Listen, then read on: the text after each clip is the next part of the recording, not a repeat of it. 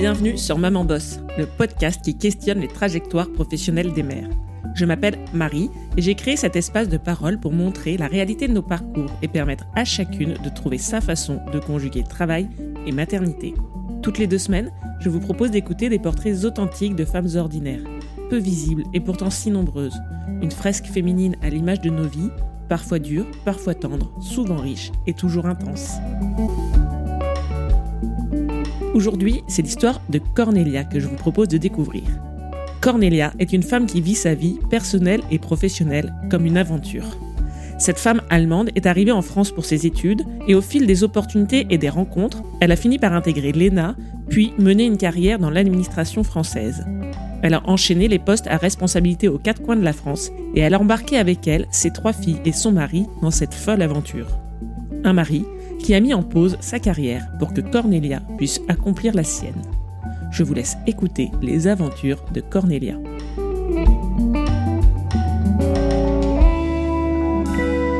Bonjour Cornelia, bienvenue au micro de Maman Boss. On va commencer tout de suite avec les présentations d'usage. Est-ce que tu peux nous dire de qui tu es la maman et dans quoi tu bosses?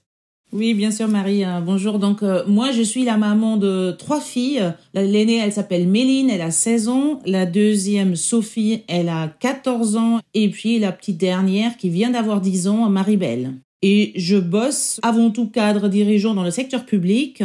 Donc, actuellement, je travaille pour la collectivité euh, Le Havre-Seine Métropole, donc au Havre, mais j'ai beaucoup changé. Euh, j'ai beaucoup parcouru la France, donc travaillé pour beaucoup de collectivités, avant aussi pour des administrations centrales.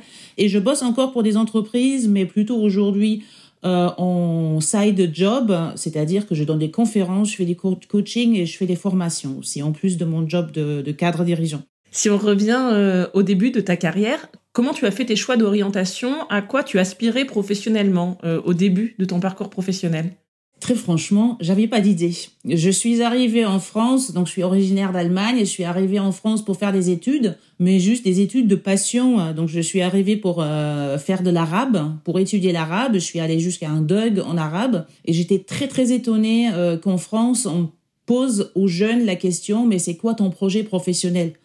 Euh, Moi j'avais connu en Allemagne seulement comme projet professionnel euh, des gens qui avaient, euh, qui choisissaient des voies un peu vocationnelles. On s'orientait un peu au fur et à mesure et jusqu'à très tard, même dans les études supérieures, on a la, possibilité de, de, choisir. Donc moi, je voulais surtout vivre une aventure dans la vie euh, d'étudiante et plus tard aussi dans la vie, euh, dans la vie du travail. Et donc j'avais pas vraiment d'orientation. Donc j'ai beaucoup sauté sur les occasions qui se prêtaient à moi. Et euh, j'avais beaucoup le goût justement de l'aventure et de, la découverte. Et euh, je pense que ça m'a pas mal aidé parce que euh, bah, dès qu'il y avait une porte qui s'ouvrait, bah, je, je, rentrais dedans et j'allais voir ce que ça donnait. Et alors justement, quelle porte s'est ouverte? Qu'est-ce que tu as fait comme étude et quels ont été tes premiers emplois? Alors, donc mes études, d'abord un doc d'arabe. Après un doc d'arabe, je me rends compte qu'en France, bah, il faut quand même avoir un projet professionnel. Et j'en avais toujours pas, mais je savais que je voulais pas faire de la recherche, pas de l'enseignement et pas devenir traductrice non plus. Et donc là, avec des études juste de langue, euh, je voyais surtout que ça me fermerait des portes. Et puis je me suis renseignée euh, qu'on pouvait avec un doc en France switcher sur complètement autre chose puisque j'avais bah, validé un bac plus 2 et donc je me suis inscrite dans une petite école de, de gestion et de commerce. Et euh, ça en apprentissage donc j'ai été tout de suite dans la vie de l'entreprise. Derrière, je me suis rendu compte que j'avais qu'un bac plus 4 et que ça, ça pose problème en France, pas en Allemagne.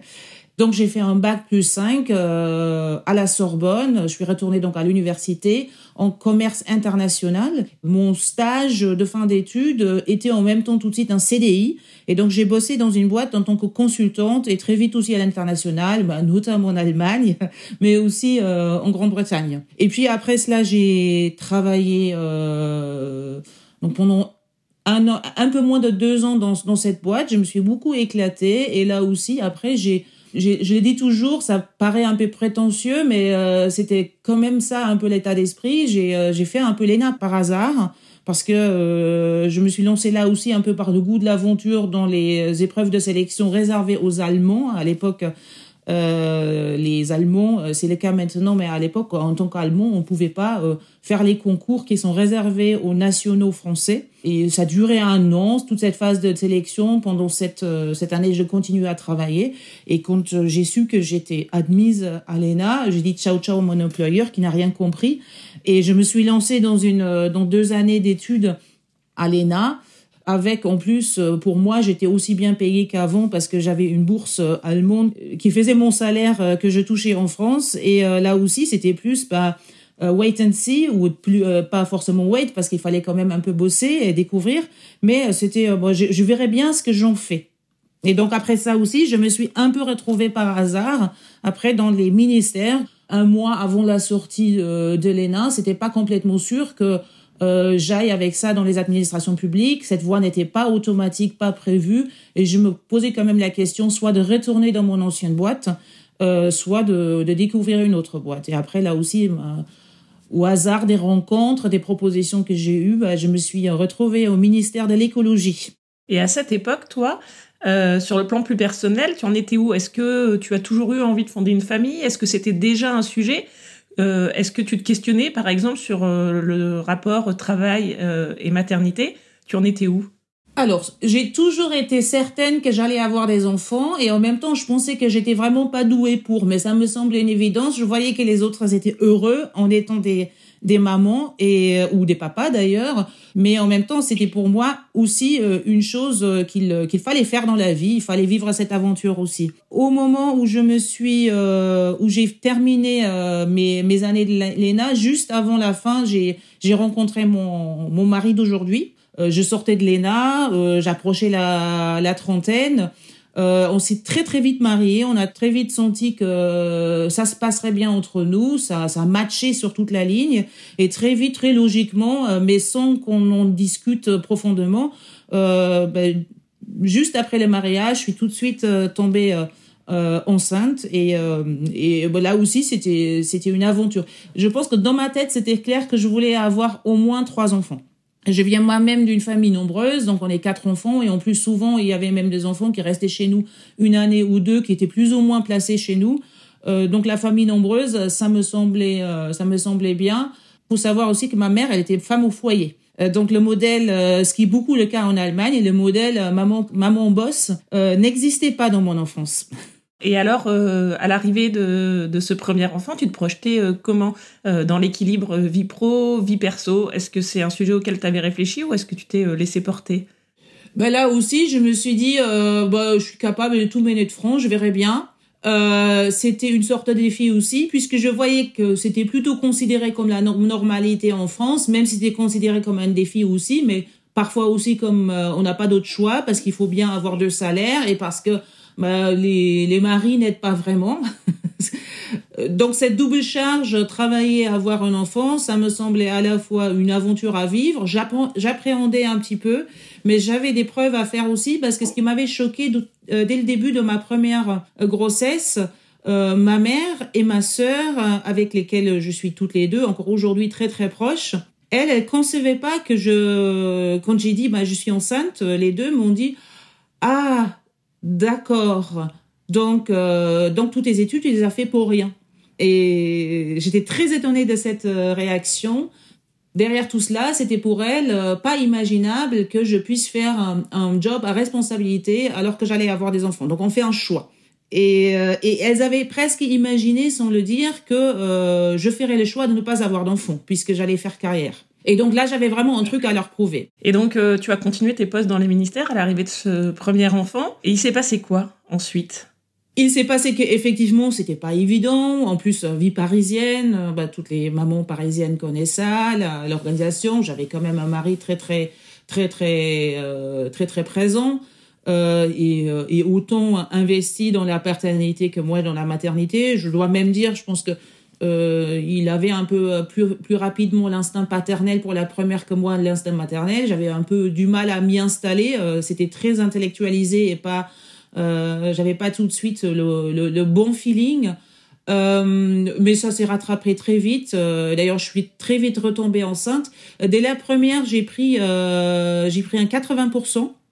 Mais très vite aussi, mon mari a aussi pris un 80%. Et pour la deuxième, après, c'est lui qui est resté sur les 80% et, et moi, je suis retournée à, à 100%. Même si c'est dans les ministères, il faut pas croire qu'on fait que 35 heures hein, dans, les ministères. en tout cas, dans les jobs à responsabilité, et c'est encore pire aujourd'hui dans les collectivités. On fait des journées de dingue. Et alors, cette question justement de prendre un congé parental, d'abord toi, puis lui, c'est quelque chose dont vous aviez discuté avant. Comment ça s'est euh, mis en place? En fait, c'était très très pragmatique. Euh, lui, son, dans sa tête, ça n'a jamais été euh, je veux devenir papa au foyer ou papa plus investi que les autres. Ça lui paraissait normal de, de, de, de faire sa part. Moi, j'ai rien demandé particulièrement. On s'est posé la question qui pourra passer un peu plus de temps avec l'enfant? Euh, Comment on fait pour que notre vie et la vie de l'enfant ne deviennent pas juste un enfer d'organisation et de logistique? Quand on a commencé notre carrière, on, est, on était à peu près à salaire équivalent, mais très vite, on voyait que mon salaire allait être un peu plus important. C'était euh, une réflexion qu'on peut qualifier de carriériste, c'est-à-dire qui peut faire plus de carrière que l'autre, euh, de se dire, bah, dans ce cas-là, matériellement pour la famille, on a plus d'intérêt à, à laisser euh, faire carrière euh, la femme que, que l'homme. Donc nous, c'était vraiment pragmatique. Il n'y avait pas de, de, réflexion sur le fait, mais ça devrait être l'homme ou ça devrait être la femme. Euh, c'était, c'était pas ça. Et alors, tu nous l'as dit en introduction, tu as euh, sillonné quand même la France euh, au gré de ta carrière ces dernières années. Alors, à quel moment, justement, tu as quitté Paris et pour quelles raisons Est-ce que c'était plutôt un choix personnel ou un choix guidé pour des raisons professionnelles? J'avais déjà changé une fois de ministère.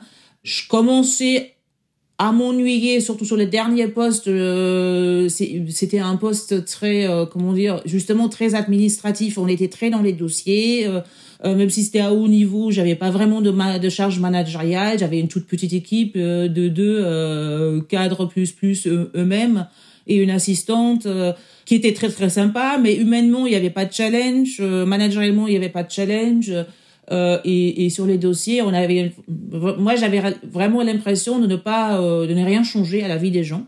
Et puis il y avait la vie parisienne pour la famille qui euh, devenait franchement très très très très dure. Avec les deuxièmes enfants, se loger dans un espace euh, convenable. On vient pas de, de, de, de, famille avec beaucoup de capital, euh, ni mon mari ni moi. Donc même si euh, surtout moi, je commençais à avoir un salaire correct. Euh, ça reste très difficile, hein, la vie parisienne pour euh, pour se loger confortablement. Donc toutes ces questions matérielles, organisationnelles et présence auprès des enfants, bon, la vie parisienne devenait compliquée. Donc moi, j'étais ouverte à toute proposition pour partir. Et un jour, j'ai bon mon CV a circulé et je me retrouve avec un coup de fil de, de Michel Delbar, qui était sept fois ministre en France, donc ministre d'État, et qui à l'époque était président de la communauté urbaine de Dunkerque. Il m'a proposé un job à responsabilité dont j'avais aucune idée à quoi ça pourrait ressembler. Euh, je connaissais rien aux collectivités territoriales et en plus là c'était sur les relations internationales en première ligne. Avec mon mari, on est allé euh, se faire un week-end à Dunkerque pour vérifier que c'est pas aussi horrible que tout le monde nous l'a raconté. On trouvait ça plutôt sympa. Mais tout le monde, euh, quand on a dit on va quitter Paris pour aller à Dunkerque, nous on se disait chouette, il y a la mer et euh, on va avoir une maison, un jardin. moi, pour le poste qu'on me proposait, j'avais aucune idée si ça allait me plaire. Hein. mais c'était l'aventure et ça nous, ça nous, ça nous tentait. Et euh, donc, on a dit à tout le monde, non, non, on n'est pas puni, on a, on a vraiment envie de le faire. Et là aussi, donc, mon, mari quitte son, son CDI pour me suivre avec aucune garantie qu'il puisse retrouver un job à Dunkerque. Justement, le fait que, que lui quitte son emploi pour te suivre, est-ce que ça a été un sujet compliqué à gérer Peut-être un dans votre couple, et deuxièmement par rapport euh, peut-être à l'environnement. Euh, est-ce que ça a étonné des gens autour de vous, par exemple? Oui, dans notre entourage, euh, oui, ça a très clairement euh, étonné les gens. Euh, ça a étonné ses parents, les premiers qui viennent d'un milieu plutôt ouvrier, qui pour lesquels c'était très rassurant de savoir leur fils dans un job à responsabilité, bien payé aussi. Avec, ils ont ils ont pas tout de suite compris le ça. En plus, à l'époque, on était en 2009 il y avait pas tant de gens que de ça qui quittaient Paris. Hein. Euh, c'est c'est un peu ça, on le voit euh, un peu plus euh, aujourd'hui. Et et puis là aussi, y compris dans l'entourage directement de mon mari, au niveau des des, des, amis qui avaient son âge, hein, la petite trentaine. Il y en avait plein qui avaient dit que quitter un emploi pour suivre leur femme, que ça leur poserait un problème, y compris en termes de, de valorisation d'estime de soi. Et j'ai même entendu ça plus tard aussi sur les différences de salaire. Euh, ne pas avoir de salaire euh, alors que la femme en a un, c'était inconcevable. C'est inconcevable pour la plupart des, des amis qui nous entourent. Hein. J'ai même entendu d'amis proches euh, que ça serait inconcevable pour l'homme de gagner moins que la femme. À quel moment est arrivé votre troisième enfant? Et du coup professionnellement, toi t'en étais où? Et ton mari, lui, quel était un peu son projet? À Dunkerque, au bout d'un an, il a retrouvé un travail euh, D'ailleurs dans la même euh, dans la même structure que moi, mais on était très éloignés. Il avait aucune chance de se retrouver en réunion avec moi comme chef ou hiérarchie.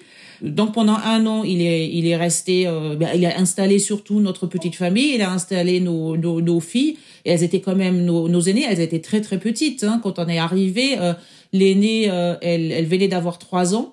La petite dernière, elle a un an et demi de moins, donc elle, elle est même pas à la maternelle, la petite. De toute façon, il faut oublier dans ces cas-là d'avoir une place en crèche, donc il fallait trouver quand même aussi un petit peu une nounou pour que euh, mon mari ne, ne fasse pas que les enfants euh, et, et, recherche aussi un job, c'était quand même le, le, but. Au bout de deux ans et demi à Dunkerque, on est resté quatre ans en, plus, en tout, hein, je suis euh, là, je me suis dit, bah, les enfants commencent à à grandir quand même. Elles étaient toutes les deux euh, en école maternelle, soit voire en CP, je pense à l'époque. Et euh, bah c'était plus des bébés. Et je me suis dit bah euh, si on fait pas un troisième enfant maintenant, ça on le fera plus parce qu'il y aura trop de distance. Ça, n'aura pas de ça n'aurait pas de sens. J'étais très contente d'avoir les deux premières très rapprochées. Et mon mari n'était pas très convaincu de, de la nécessité d'avoir un, un troisième enfant. Alors je lui ai fait une promesse que je n'ai jamais tenue. On s'est connus en faisant de la plongée sous-marine euh, à Marseille et après euh, bah, tous les ans on se fait des, des, voyages de plongée sous-marine et je lui dit avec le troisième enfant bah, je te promets quand même que tu pourrais partir au moins une fois par an faire de la plongée sous-marine même si c'est sans moi. Et bah ça s'est pas du tout passé comme ça. Hein. Donc c'est une promesse que je n'ai jamais tenue. Et, euh, et, donc on a on a fait le troisième enfant. Euh. Et donc ça, ça c'était la dernière année à Dunkerque. Et euh, quand elle avait un an, on a encore bougé. Et alors vous avez bougé pour quelle raison? C'est euh, toi, c'est ta carrière une nouvelle fois qui a guidé ce déménagement? Qu'est-ce qui s'est passé dans ta vie professionnelle? Bah, J'étais arrivée à un fin de cycle à Dunkerque. Euh, J'avais besoin. Euh, il y avait beaucoup de choses qui m'avaient éclaté dans le poste, dans les postes, parce que j'ai fait plusieurs postes dans la même collectivité. J'ai euh, bon, je suis arrivée pour euh, m'occuper des relations internationales, des partenariats avec d'autres territoires, de la coopération. Très vite, j'ai fait des lourds chantiers RHUC. Euh, euh, ensuite, j'ai fait l'intérim d'une énorme direction avec 700 personnes de, de ce qu'on appelle les services techniques, ce qui est pas du tout euh, euh, mon point fort, mais c'était très intéressant. Et euh, mais pour autant, je voyais aussi pas mal de dysfonctionnements, comme dans toutes les collectivités, euh, certains trucs que je trouvais carrément absurdes. Et donc, je me posais beaucoup de questions et je me suis dit, il faut que je fasse le tour de la question, il faut que j'aille voir ailleurs quand même comment ça se passe. Et bon, très vite, après, on se met, on fait savoir un peu dans les cabinets de recrutement qu'on est dispo.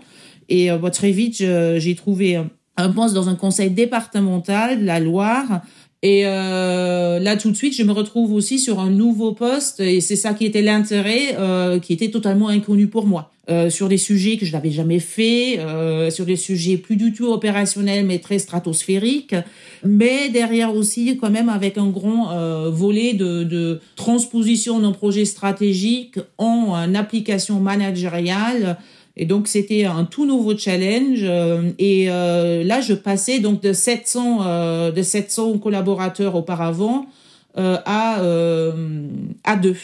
parce que j'avais vocation à intervenir de façon transversale sur tous les pans de, de la collectivité. Et alors, sur le plan personnel, quel était le projet familial? J'imagine que ton mari t'a suivi. Est-ce que là aussi, il a démarré une recherche d'emploi? Il a cherché à reprendre une activité professionnelle suite à ce, à ce nouveau déménagement?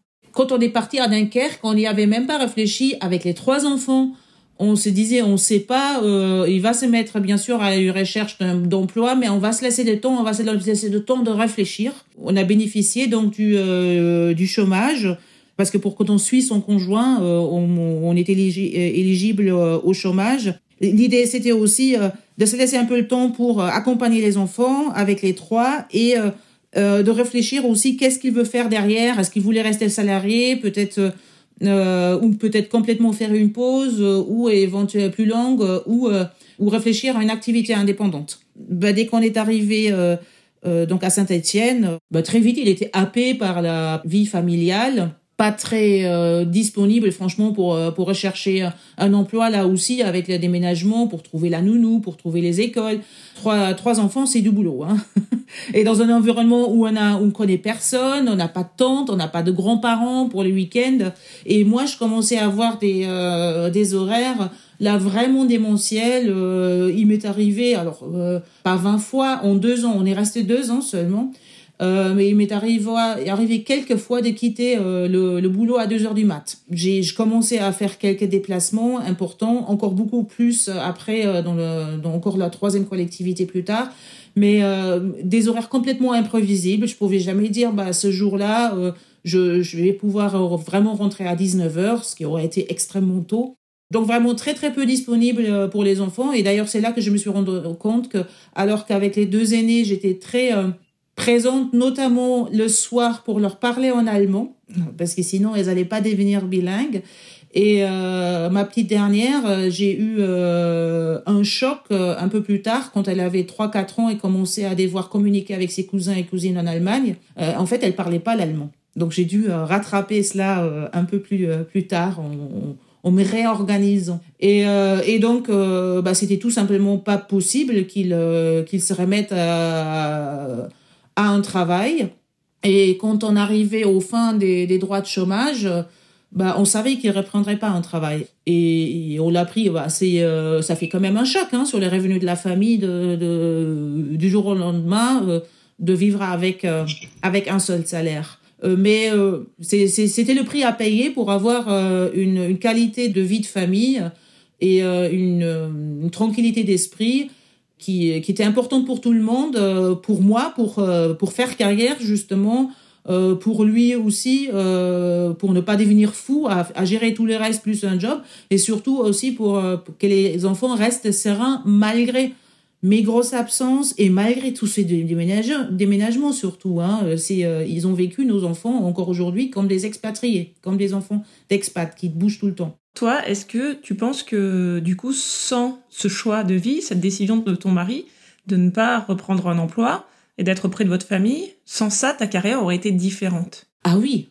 ah oui, très clairement. Très clairement, je, je connais personne dans mon entourage des gens qui font les mêmes euh, jobs, qui ont autant bougé que moi dans ces, euh, dans ces fonctions-là quand on a envie, quand on a besoin de, de changer aussi pour être heureuse au, au boulot. Hein, j'aurais pu rester dans d'autres jobs, mais euh, je me serais, euh, franchement, j'aurais eu beaucoup moins de bonheur au travail parce que au bout d'un moment, quand il y avait un truc qui me convenait plus, moi, j'avais toujours besoin de, de, de bouger. Et euh, c'est ma force, ça donne, ça me donne aussi une, une différenciation par rapport à d'autres profils quand on est dans un entretien et quand les recruteurs euh, demandent mais comment euh, vous faites pour votre euh, pour votre mari ou, ou vos enfants et quand j'ai dit mais il y a aucun problème ça suit c'est quand même vachement rassurant hein, derrière pour le bon j'aurais pu le dire s'il s'il avait pris une activité d'indépendant mais là aussi quand on change tous les trois ans en moyenne hein, chez moi à, à chaque fois on est quand même tellement happé par la prise de poste la première année c'est toujours énorme donc là aussi, pouvoir assurer les, euh, les employeurs du fait qu'on va vraiment être super disponible et super engagé. C'est quelque chose, mais c'est surtout pour moi aussi, parce que sinon, j'aurais pas été sereine pendant tout ce temps. Est-ce que euh, tes filles, du coup, elles ont porté un regard sur cette situation? Comment elles ont réagi? Est-ce que pour elles, c'était parfaitement normal? Ou alors, je ne sais pas, est-ce qu'elles se sont rendues compte petit à petit que bah, elles, c'était leur papa qui était à la sortie de l'école et que finalement, euh, ils n'étaient pas si nombreux que ça. Est-ce que, est-ce qu'elles ont eu des remarques sur ça ou, ou est-ce que finalement c'était complètement naturel? Alors oui, oui, il y avait des trucs drôles. Euh, je me souviens justement à Saint-Étienne où elles étaient quand même encore petites, euh, où je me suis pointée à une réunion de parents d'élèves et on m'a on m'a dit, bah non, c'est pas pour vous, madame, c'est que pour les mamans et les papas. Pareil pour les spectacles, euh, j'étais la grande inconnue. Euh, beaucoup de gens pensaient que euh, mon mari était père célibataire. D'ailleurs, il a dit qu'il avait un succès fou. Hein, quand, quand, on a quand on a moins de 40 ans, Euh, en plus, après, il s'était remis au sport, mais toujours avec la poussette et toujours sur les aires de jeu. Il a dit, euh, on a un pouvoir d'attraction en tant qu'homme qui est qui, qui pas inintéressant. Donc on se on se marrait beaucoup de ce euh, de ce fait-là. Pour les filles, ça a été, bah, c'était doublement anormal en plus. Elles avaient une maman qui travaille, mais ce qu'elles trouvaient presque encore plus différent aussi, c'est qu'elles avaient une, maman qui a un accent. Donc tout était différent. Euh, maman, maman n'est pas normale et ça c'est notre normalité. Euh, voilà. Donc pour les filles, ça a, été assez normal. Après, euh, elles ont toujours pris ça comme une aventure. On a, on a toujours réussi à leur dire chouette, on va encore découvrir un autre truc. Moi personnellement, j'ai toujours pris ça comme des voyages. Je prends encore aujourd'hui ma vie aussi en France comme un voyage. Après Saint-Étienne, il y a eu encore un autre déménagement. Vous êtes parti à Pau. Est-ce que tu peux nous, nous raconter cette étape-là et ce qui s'est passé, toi, sur le plan pro et euh, aussi euh, pour la vie de famille? Ben là, justement, au bout de deux ans à Saint-Étienne, euh, job hyper passionnant, j'ai adoré, très, très, très, très intense. Le DG m'annonce qu'il part. Et je savais tout de suite que ce projet de transformation que lui, il avait mis en place, on pourrait pas aller plus loin. Et donc, donc c'était évident qu'il fallait que je parte aussi. S'est même posé à un moment donné euh, la, la, question si je partais avec lui. Euh, très vite après, j'ai eu la, euh, la proposition pour euh, venir à Pau et je me suis dit bah c'est super, il y a plein de trucs à découvrir. Et petit petit truc quand même familial, à Pau, il y avait à l'époque une toute petite école Waldorf Steiner. c'est des écoles alternatives que je résume toujours avec une pédagogie qui allie bienveillance à l'excellence. Moi, j'ai euh, j'ai fait l'école Steiner de la maternelle jusqu'au bac. Donc nous, euh, quand on a vu qu'il y avait une école Steiner, bon là aussi, mon mari qui est quand même vraiment cool, hein, il dit bah une école Steiner, hein, ça coûte, hein, euh, parce qu'il n'y a aucun financement public, donc c'est que les parents qui financent le truc. Et donc à l'époque, je pense qu'on était à 350 euros par mois et par enfant. Et c'était pas un budget qu'on avait prévu, surtout au moment où on venait ne même plus avoir le chômage de mon mari. Hein. Et donc on s'est dit bon, on a un, tout petit peu de capital de côté, euh, bah, quitte d'autres s'achètent avec ça une voiture, nous on s'achète quelques années de scolarité euh, dans une dans l'école de nos rêves pour nos enfants et euh, peut-être on partira pas en vacances. Et euh, donc pour moi, Pau, c'était la garantie qu'elle puisse aller à une petite école Steiner. En plus, le job était génial et donc euh, on n'a pas à chaque fois la décision s'est prise. Ça nous posait aucun problème d'aller à Pau. Et puis l'aventure là aussi de découvrir aller à Pau, c'est quand on le dit à ses à ses proches, c'est différent que de leur dire on va à Dunkerque. Hein. C'était un peu plus facile. Et donc, toi, ton mari s'est euh, investi au sein de, de cette euh, école. Euh, comment s'est passé pour lui l'arrivée à Pau? Bah, comme toujours, on découvre. L'école Steiner, il connaissait un peu parce que moi, je lui racontais et dans mon entourage en Allemagne, tout le monde avait fait une école Steiner. Il n'en savait pas plus que ça. Et quand il a découvert comment ça se passait vraiment pour nos, pour nos enfants à l'école Steiner, il était émerveillé. Mais bon, comme c'était une toute petite structure associative, elle était très très très très fragile. Euh, il fallait notamment euh, retrouver euh, les instances de, les instances de gouvernance de l'association dans les règles de l'art avec les autres euh, membres de l'association, tout le monde a dit si si tu peux le faire et tu vas voir enfin on va faire tout le job à ta place. Et il se voyait pas du tout dans dans, dans ce truc et euh, bah finalement euh, ça ça lui a fait un job à mi-temps quand même non rémunéré du bénévolat et mais il en était très heureux. Il a il a porté le bébé à bout de bras avec avec tous les autres. Hein. Une école comme ça, ça ne vit que par les familles fondatrices. Et alors maintenant, toi, tu en es où sur le plan euh, professionnel? Après Pau, il s'est passé quoi? T'en es où aujourd'hui? Et c'est quoi tes projets pour l'avenir? Alors, donc depuis Pau, j'ai encore changé de collectivité. Je suis arrivée euh, ici au Havre euh, depuis euh, un peu plus d'un an maintenant, donc en, en, pleine crise Covid, en septembre 2020, je suis arrivée. Donc encore un gros déménagement, changement d'école, un nouveau job pour moi, toujours très très très très passionnant. Euh, depuis, euh, donc ça c'est très récent, mon mari a commencé depuis quelques mois une activité indépendante qu'il peut faire depuis les domiciles, ça démarre. Mais il faut dire aussi maintenant avec la petite dernière qui a 10 ans, ça démontre plus la même euh, présence. on peut même de temps en temps la laisser une heure toute seule à la maison, ça commence. en plus, on a la deuxième qui est partie pour un an en Allemagne à 14 ans, faire une année de scolarité Steiner encore en Allemagne, comme ces, ces, écoles existent dans toutes les villes. donc, elle est, elle est en, partie chez ma sœur. Elle était les derniers mois chez ma sœur. Maintenant, elle va habiter chez une amie et en partie aussi chez ma mère. Et l'aînée, elle avait déjà fait ça aussi. Elle était partie à moins de 13 ans, à 12, à 12, 12 ans et demi, elle était partie pour un semestre complet. Euh, mais ça montrait aussi, c'était à sa demande, c'est la demande de la deuxième aussi, et cette volonté d'aller euh, dire, bah oui, mais même quand on est très jeune, on peut faire quelques mois, euh, quelques longs mois sans nos parents. Ça montre aussi qu'elles, quand elles partent à l'étranger, bah, elles ont envie de le faire, elles vivent leurs aventures. Et donc, je pense que j'avais un peu peur que les beaucoup de changements de d'environnement et tous les déménagements, ça les rende un peu euh, renfermées sur elles pour se protéger, ça les rende un peu casanières, mais pas du tout. Je les sens très aventurières et, je suis très heureuse de, de cela. Alors mon rêve absolu, ça serait d'aller euh, faire le job que je fais en développant un peu plus aussi euh, les activités que je fais en side job dont je sens qu'elles pourraient un jour m'occuper aussi à temps complet, mais j'aime bien pour l'instant le mélange entre pratiquer dans le concret et transmettre et partager avec d'autres. Ça me ça me va bien. Je pense qu'à terme, euh, je, je me mettrais bien aussi à terme en indépendante. Et euh, si ça pouvait nous euh, rapprocher d'une ville où il y a des écoles Steiner. Donc c'est aujourd'hui dans les dans les projets, dans les réflexions avec mon mari et sans pour autant qu'on qu'on puisse y donner aujourd'hui un horizon temporel à ce projet. Est-ce que toi, tu as déjà ressenti ou est-ce qu'on t'a déjà fait sentir une forme de culpabilité au fait d'avoir fait passer ta carrière avant ta famille Ou alors est-ce que finalement tu n'as pas fait passer est-ce que pour toi tu n'as pas fait passer ta carrière avant ta famille?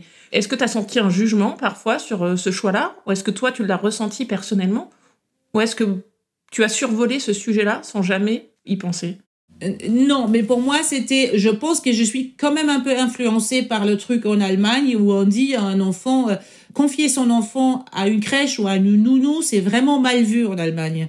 Et donc, on considère en Allemagne que euh, si on fait des gosses pour finalement les confier à d'autres, euh, c'est pas la peine. Ce qui fait que aujourd'hui, dans les faits, il faut quand même dire que les, femmes, même celles qui, pourraient faire une carrière, il y en a beaucoup quand même qui font le choix carrière ou enfant et je connais pas mal de femmes de carrière en Allemagne qui ont fait le choix de ne pas avoir d'enfants, ou alors que euh, c'est quand même les, les, femmes qui se mettent à temps partiel. Et moi, je suis encore très influencée par ce truc-là de se dire il faut euh, garder aussi de la disponibilité avec les enfants. Alors, je, je, je, suis d'accord avec le fait que le temps qualitatif euh, prime sur le temps quantitatif. Pour autant, s'il n'y a plus aucun temps, euh, c'est pas possible. Donc, mais par contre, pour moi, c'était toujours si le père D'autant plus que je suis très en harmonie avec mon avec mon homme.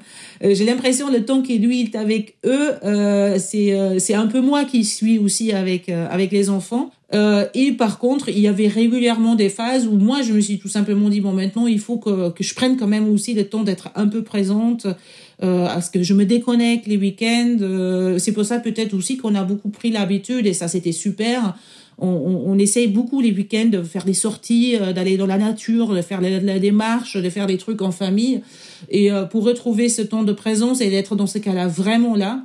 Donc non, pas de culpabilité. J'ai pu avoir des remarques de ma famille aussi, avec laquelle je m'entends super bien, hein, mais ça c'est l'influence euh, de la culture allemande. Hein. Ma mère euh, qui dit encore aujourd'hui, oui, mais c'est malgré le fait que euh, t'étais jamais là, t'étais quand même un peu toujours là, parce que t'as, t'as... il y avait quand même tout le temps ton empreinte à la maison, et c'était un peu le truc de malgré. Et j'ai entendu aussi dire, ah oui, et pourtant tes filles sont devenues quelque chose comme si elles n'auraient pas, pas pu devenir quelque chose euh, puisqu'elles manquaient de maman quelque part. Il y a un truc que je me suis interdite jusqu'à maintenant, je me suis interdit de raisonner à, à, dire on pourrait installer les filles et mon mari quelque part où il y a l'école qu'on veut pour elles et moi je reste et on fait une relation du week-end, une veille familiale euh, et moi je les rejoins seulement les week-ends. Euh, jusqu'à maintenant, je me suis interdite parce que je trouvais que les filles étaient trop petites pour ça. Et maintenant, et, et, là, je commence à, le considérer comme, comme une option pour euh, peut-être euh, les deux années à venir, j'en sais rien. Voilà, c'était hors, hors de question jusqu'à maintenant. Et euh, non, sinon, absolument pas de, de, regrets, d'autant plus que je vois que mes aînés, euh, c'était pas forcément le but recherché, mais je vois qu'elles sont fières de pas fières de moi, elles sont fières de nous, elles sont fières de leur papa, elles sont fières de moi. Et euh, ça, c'est la plus grande preuve euh, qu'on a bien fait. C'est génial, ça. Je te propose de passer aux trois euh, petites questions de conclusion dans ce podcast. Est-ce que tu pourrais nous raconter ton pire moment dans ta vie de maman boss? Je dirais il y en a, il y en a deux. Il y a juste un que toutes les mamans boss connaissent et moi c'est c'est c'est un moment que j'ai en le, le, truc on est tellement tellement fatigué qu'on n'a plus le temps de s'occuper de son enfant plus mettre à leur place. Et on dit vraiment n'importe quoi par colère. Elle me le raconte en rigolant aujourd'hui. Les deux dernières s'est disputées j'en pouvais plus. Et elles étaient à moitié déshabillées juste une partie du pyjama sur elles. Il pleuvait des corps dehors. Et, et je leur ai crié dessus et j'aurais dit, mais je vais vous mettre comme vous êtes, je vais vous mettre sous la pluie et je vous donner pendant une heure des gifles, des baffes. Et dans un premier temps, elles sont mis à pleurer. Je trouvais ça horrible, alors que je les ai jamais euh, baffées. En plus, cette brutalité de le faire à poil sous la pluie dans le noir. et, euh, et après, tout le monde s'est mis à rigoler et je me suis juste rendu compte à quel point j'étais vraiment euh, à bout que j'avais plus aucune énergie pour euh, penser encore raisonnablement. Mon mari s'est pas mal foutu de ma gueule aussi.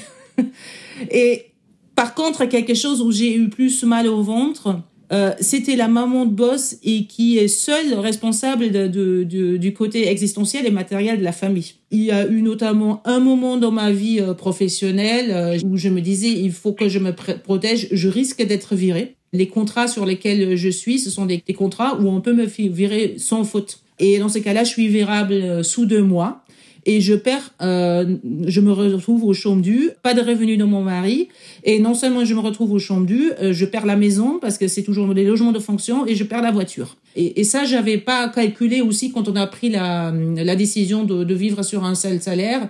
Je m'imaginais pas dans ces situations-là, et euh, et je me suis dit mais qu'est-ce que je fais? Et dans ces moments-là, le stress il est tel qu'on est incapable de voir des euh, des, euh, des perspectives, euh, de là aussi de raisonner raisonnablement. Et euh, ça, ça a été assez structurant aussi pour le fait de se dire, il faut quand même, même juste pour notre sérénité psychologique, qu'on essaye de se donner, moi aussi, de, de, développer des side jobs et mon mari de, de, de repenser à, à reprendre une activité indépendante. Mais ça, c'est vraiment le côté matériel de, de, de, la maman qui bosse et qui est la seule à bosser.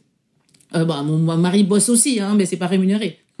et alors, à l'inverse, si je te demande ton meilleur moment dans ta vie de maman bosse, à quoi tu penses? Tous. Euh, j'ai toujours trouvé ça, euh, ça éclatant de pouvoir euh, avoir une carrière où, où je, je compte pas mes heures, où je fais des trucs géniaux, où j'ai des collègues géniaux, de savoir que j'ai des gosses, que je suis très très, je suis folle dingue de mes de, de, mes enfants, que je peux les ramener au bureau. Encore fait récemment là avec la classe, avec euh, avec les classes fermées. Euh, c'est ça, c'est ça les beaux moments, les beaux moments aussi quand on arrive.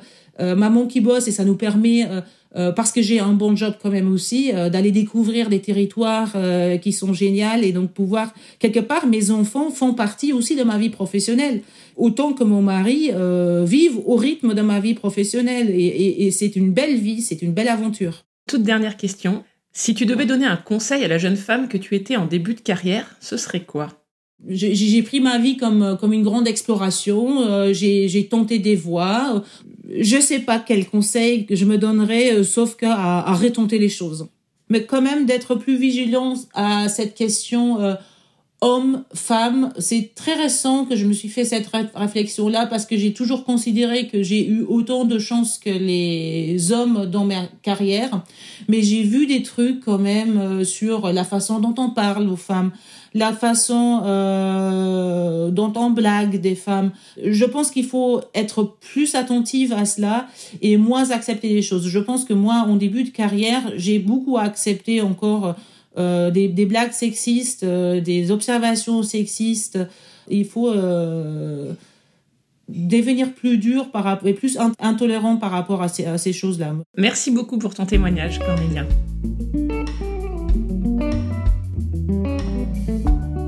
J'espère que l'histoire de Cornelia vous a plu. En France, en 2021, les hommes représentent moins de 1% des personnes en congé parental. Alors évidemment, face à ce chiffre, le parcours de Cornelia fait figure d'exception.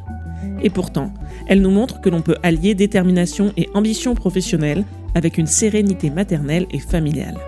À travers ce témoignage, j'avais à cœur de montrer que toutes les trajectoires sont possibles et je souhaite à chacune d'être en paix avec la sienne.